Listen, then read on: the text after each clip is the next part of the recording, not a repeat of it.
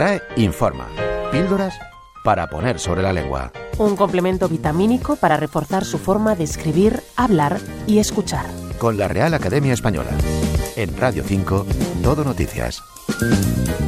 Bienvenidos a la RAE Informa, una píldora semanal con la que la Real Academia Española limpia, fija y da esplendor a nuestra lengua, como viene haciendo desde hace más de 300 años, ahora desde las ondas de Radio 5.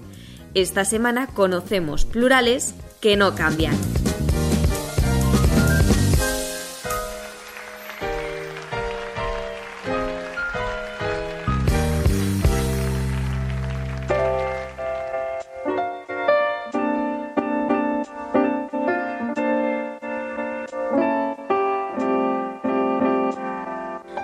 Aunque la norma general a la hora de formar palabras en plural en español es añadiendo una S o ES, hay palabras que no necesitan de añadidos para formar el plural, es decir, se mantienen invariables. Es el caso de los sustantivos y adjetivos que terminan en S o en X. Un ejemplo es crisis, que es tanto la crisis como las crisis. También tórax, cuyo plural son los tórax o forceps aunque no siempre es así. Si son palabras monosílabas, es decir, solo tienen una sílaba, o palabras agudas, forman el plural añadiendo ES, como toses, valses, compases, franceses o faxes.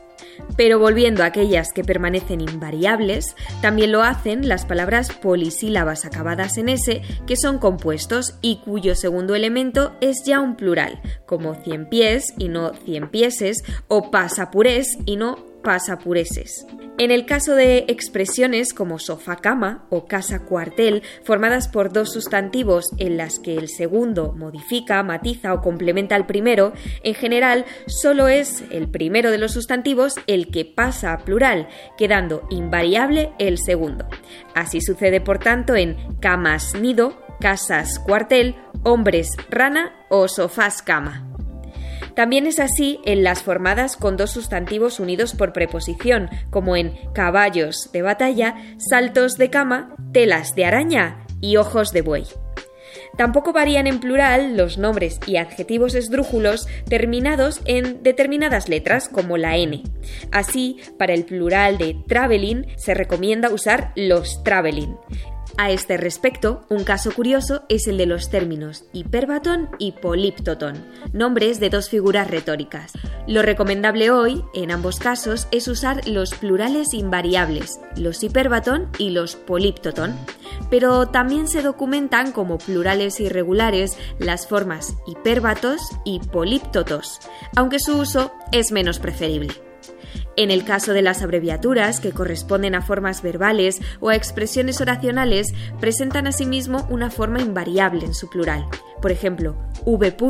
es la forma abreviada tanto para BAC como para BANC y DEP, DEP, puede abreviar tanto descanse en paz como descansen en paz. Es importante, además, recordar que los símbolos, que no son lo mismo que las abreviaturas, no varían en plural. Así, la M, como símbolo de metro, se mantiene igual cuando equivale al plural metros. Así se escribe tanto un M para un metro como 5M para 5 metros.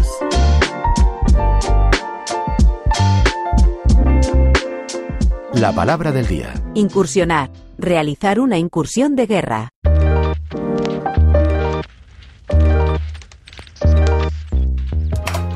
Almohadilla, duda, RAE. La consulta de la semana. ¿Es válido decir ambos dos?